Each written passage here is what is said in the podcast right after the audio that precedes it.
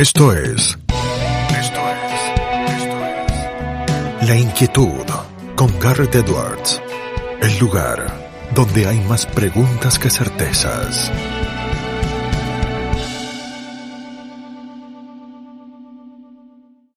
La siguiente es una entrevista que realicé junto a Adriano Mandolesi para tal y cual por CNN Radio Rosario en el mes de junio de 2022 al doctor Gabriel Rubinstein antes de que se convirtiera en secretario de Política Económica del gobierno de Alberto Fernández. Una de las últimas entrevistas eh, que dio y una de las pocas entrevistas que ha dado desde que ha ocupado ese cargo.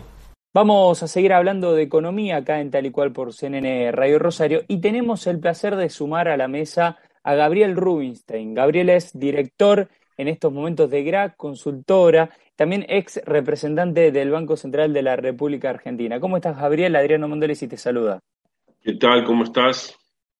Bien, bueno, a ver, analizando algunos datos económicos que recién repasábamos, eh, durante el mes de mayo corregime si digo algún dato que no coincidís. La liquidación del agro fue récord, 4.200 millones de dólares en mayo, pero el Banco Central apenas pudo comprar cerca de 790 millones de dólares. ¿Qué está pasando? ¿Es sustentable esta, esta dinámica, Gabriel? A ver, eh, hay dólares que se están yendo por importaciones, digamos, importaciones que las tenemos que dividir entre importaciones verdaderas e importaciones truchas. Hay una parte de las importaciones truchas que son lo que siempre fue una sobrefacturación de importaciones. Eh, alguien que importa, no sé, mil tornillos y que se las arregla para poner mil cien tornillos y, ahí hay una, digamos, algún grado de corrupción ahí. Hay cierta evidencia o, rumores de que hay algunas operaciones truchas de mayor envergadura. Directamente no se importa nada, es un container vacío y en ese container vacío sale porque está todo un circuito de corrupción muy montado, ¿sí? A mí me han dicho que eso ocurre y que parecería ser que por volúmenes más o menos altos. O sea que hay una, hay una importación que no es para producir bienes o para satisfacción del consumidor, sino para de corrupción que se da cuando las brechas son tan altas y por tanto tiempo, ¿sí? Y donde por supuesto hay voluntad de corrupción a nivel gubernamental. Claro, Ahora, además la brecha eso, justamente, generan incentivos a que se puedan realizar este tipo de cuestiones. Claro, si la brecha siempre es un mal incentivo porque, eh, digamos, tiende a subfacturar exportaciones y en el pasado hubo momentos cuando hubo brechas en algunos años donde, por ejemplo, Paraguay exportaba más de lo que producía de soja. Eso significa que había soja argentina que había yendo a Paraguay y se exportaba desde Paraguay. Eh, es decir, hay, hay, un incentivo a liquidar menos. Pero eso, digamos, no es la pregunta ahora, sino, bueno, se está liquidando mucho. Y entonces, ¿qué pasa? Bueno, hay una parte que se va por importaciones que ha sido alta, primero porque efectivamente ha habido altas importaciones eh, y más precio por las importaciones porque todo se ha encarecido. Y aparte está este problema de, importaciones truchas. Por otra parte, está muchas empresas se la dan mania para cancelar todo lo que pueden de deuda, porque es la única, consiguen dólares al oficial para cancelar deuda, y aunque sea el 40% de lo que deben, tratan de maximizar eso para que, bueno, justamente porque cancelan deuda a 120 pesos el dólar, ¿sí? Claro, perfecto. Eh, y después, bueno, también por turismo empieza a irse más, aunque sea que haya que pagar el, impuesto país y impuesto a la tarjeta. Además es como que hay una, hay mayor demanda por ese lado. Y bueno, entonces es como finalmente lo que queda en el Banco Central es poco, ¿no?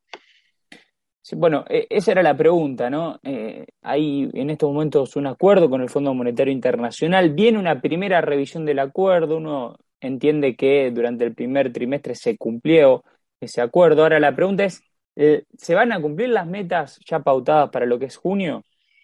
de acuerdo a nuestras estimaciones, efectivamente en el primer trimestre se cumplieron las tres metas fijadas, la fiscal, la monetaria y la cambiaria, la de reservas, y para el segundo trimestre ya está todo más complicado. En el primer trimestre cabe decir que se cumplió la meta fiscal con una triquiñuela contable. Eh, el gobierno adujo que esa, modalidad de contabilizar los ajustes por ser ya lo habían aplicado en el pasado. El fondo finalmente, todo indica que aceptó ese criterio, pero con hasta el mismo monto que el año pasado. Por eso se fijó en 0,3% del PBI unos 220 mil millones de pesos, el total que pueden computar por esa vía. Y eso se agota ahora en, el mes de mayo, quedó agotado ese cupo. O sea que en adelante la meta fiscal se complica más. Pero eh, la, más complicada para el mes de junio, que empezamos ahora, es la meta eh, de reservas, que nosotros estimamos que justamente va a estar abajo eh, del incremento de 4 mil millones va a estar alrededor de 3 mil. Va a haber como mil millones de, déficit en la meta de reservas. Entonces, a, un cambio de, metas. Vamos a un cambio y yo te diría que lo primero, para mí la secuencia lógica sería Argentina pidiendo perdón, o sea, waiver, el fondo examinando, eh, el fondo probablemente examine que que bueno, que a lo mejor hay cosas que se pueden controlar mejor en el cepo, pero que eso también es muy difícil.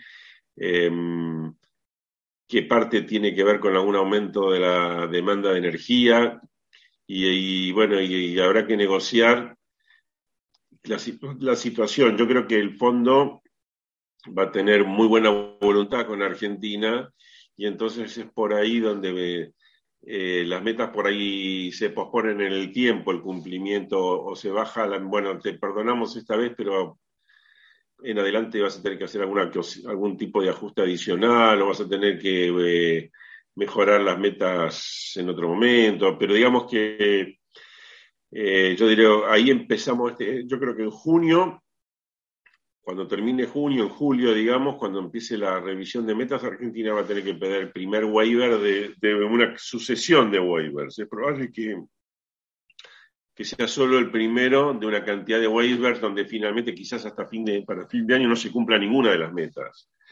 Y habrá que ver cuánto es por el costo mayor de energía, que evidentemente implicó que no se pudo cumplir la pauta de baja subsidios, entonces ahí va a haber una parte fiscal que claramente no se va a cumplir. Bueno, ¿y qué cosas puede no hacer Argentina? Porque tampoco las herramientas que tiene Argentina para cumplir eh, no son muchas.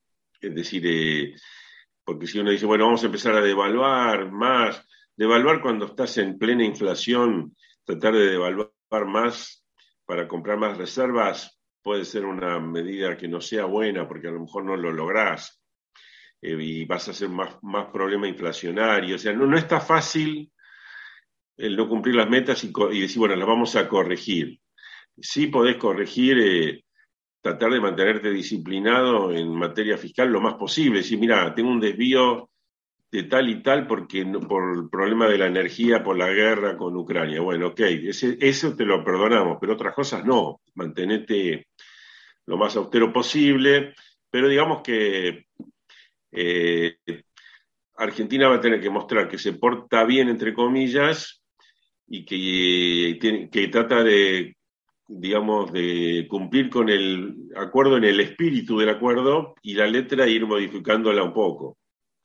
Gabriel, mencionaste recién que estamos atravesando un proceso inflacionario. Desde la consultora, ustedes siguen muy de cerca los números, son siempre una de las consultoras que más acierta, como decís, que, que, es algo realmente admirable dentro de lo que es el REM, el reglamento de expectativas de, mercado del Banco Central.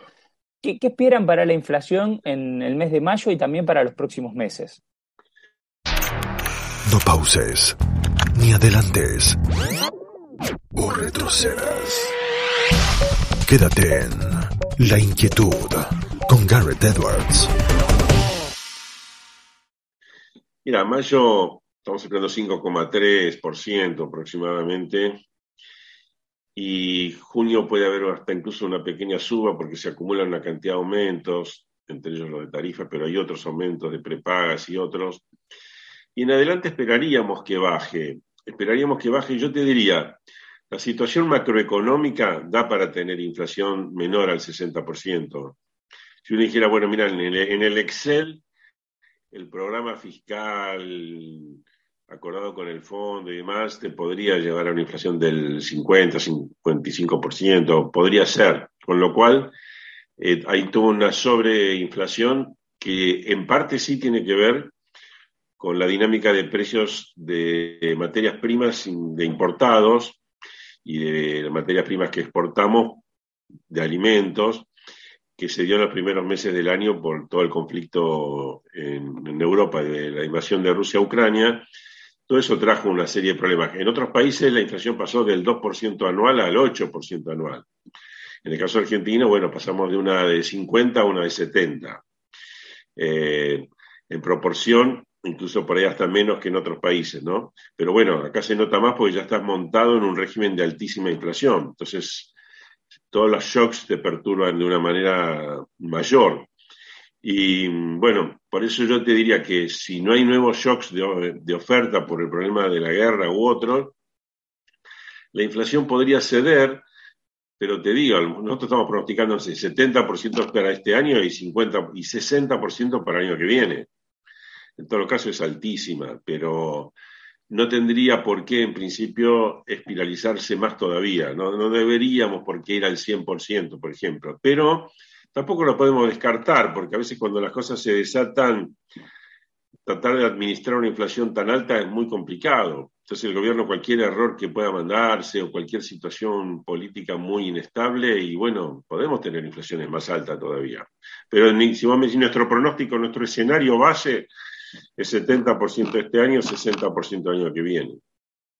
Gabriel, siempre un placer hablar con usted. Edgar Todas eh, lo saluda. Eh, lo seguía con lo de la inflación y se lo conecto por el lado de lo político, ¿no? Porque está claro que la economía es una de las razones de las tensiones políticas que se viven en el oficialismo. Pero ¿cómo funciona este vínculo a la inversa? ¿Cuáles le parece que son las consecuencias de esas tensiones políticas sobre la economía misma? Bueno, digamos que crea un ambiente más propicio para el sálvese quien pueda, es decir, crea un ambiente de cierta anarquía en el gobierno mismo, que también es cierto que se pueden pelear de la manera que se pelean porque Juntos por el Cambio, la oposición en general, le da ese manto de tranquilidad y gobernabilidad que lo vimos en el acuerdo con el fondo. Ellos se pueden pelear porque hay otros que le dan gobernabilidad, si no, seguramente no se pelearían.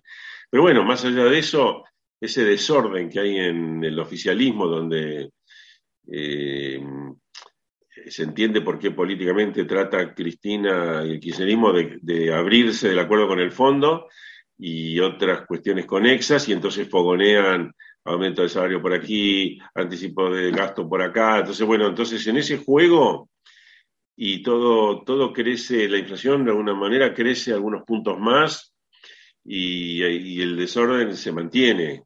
Eh, eh, es raro porque es, un desorden, se mantiene el desorden, es como algo desordenado que no llega a generar una crisis aguda adicional, pero que nos mantiene en una especie de crisis permanente, una situación de deterioro y de malestar permanente y, el, y las peleas del gobierno contribuyen a eso.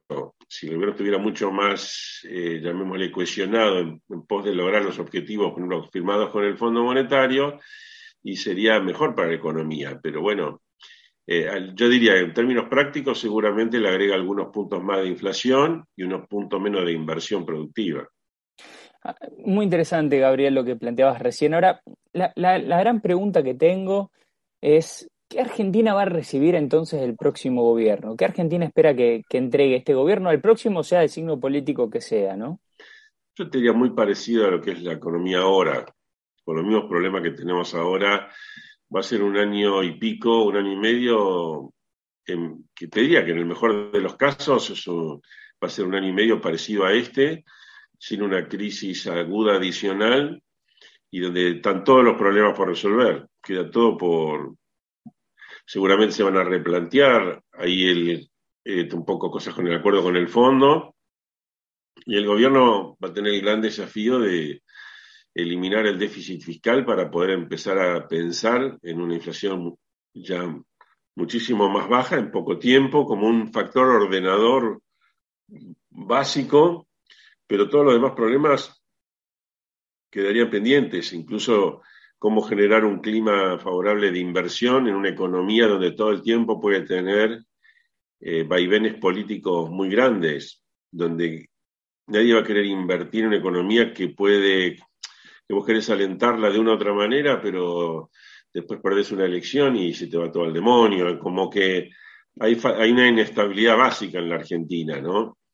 Que, bueno, eso va a ser difícil, eso va, va, a depender de muchas cosas para que eso pueda mejorar, pero los problemas son los que estamos, hay un déficit fiscal alto que no se puede financiar más que con emisión monetaria, eso te genera un piso de inflación ya muy alta, eh, nadie te quiere prestar, eh, tienes un problema, el paso del tiempo te acerca a un nuevo default con la deuda externa porque nadie te quiere prestar, tienes que ver cómo avanzas en eso. Eh, y, bueno, y tenés todos los problemas de una economía donde estabilizar sería como el primer requisito, pero en realidad tenés que reformar los mercados laborales, tenés que reformar eh, un montón de cosas para ver si la economía engrana, crece y se torna más dinámica, sale de este estancamiento que hace que incluso muchos jóvenes quieran emigrar, y, tenés tantos problemas sociales y tanta pobreza. Y hay que ver si logramos como país generar ciertos acuerdos de las cosas que, para dónde vamos a ir en pos de solucionar los problemas, o si no, o si vamos a hacer permanentemente en esta, en este, llamémosle así, eh, cosa improductiva, o sea, o una algo donde no, no se solucionan los problemas y simplemente vas tirando, tirando y tirando, y cada tanto, no sé, alguna eclosión o social o política financiera que, y, pero no, nunca, nunca solucionás los problemas. Nos quedamos con esa idea y ese interrogante, ¿no? Y también ese deseo de que esta vez sí sea diferente la situación en la economía argentina. Gabriel, te agradecemos muchísimo por estos minutos que te has tomado para hablar con nosotros y con nuestra audiencia. Bueno, gracias a ustedes y sí, esperemos que sí, que esta vez sea diferente. Tendremos que tener escepticismo, pero al mismo tiempo uno nunca pierde la esperanza de que haya procesos de aprendizaje, ¿no? Hablábamos con Gabriel Rubinstein acá en tal y cual por CNN Radio Rosario.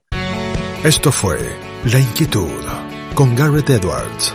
Síguenos en redes sociales y en www.edwards.com.ar.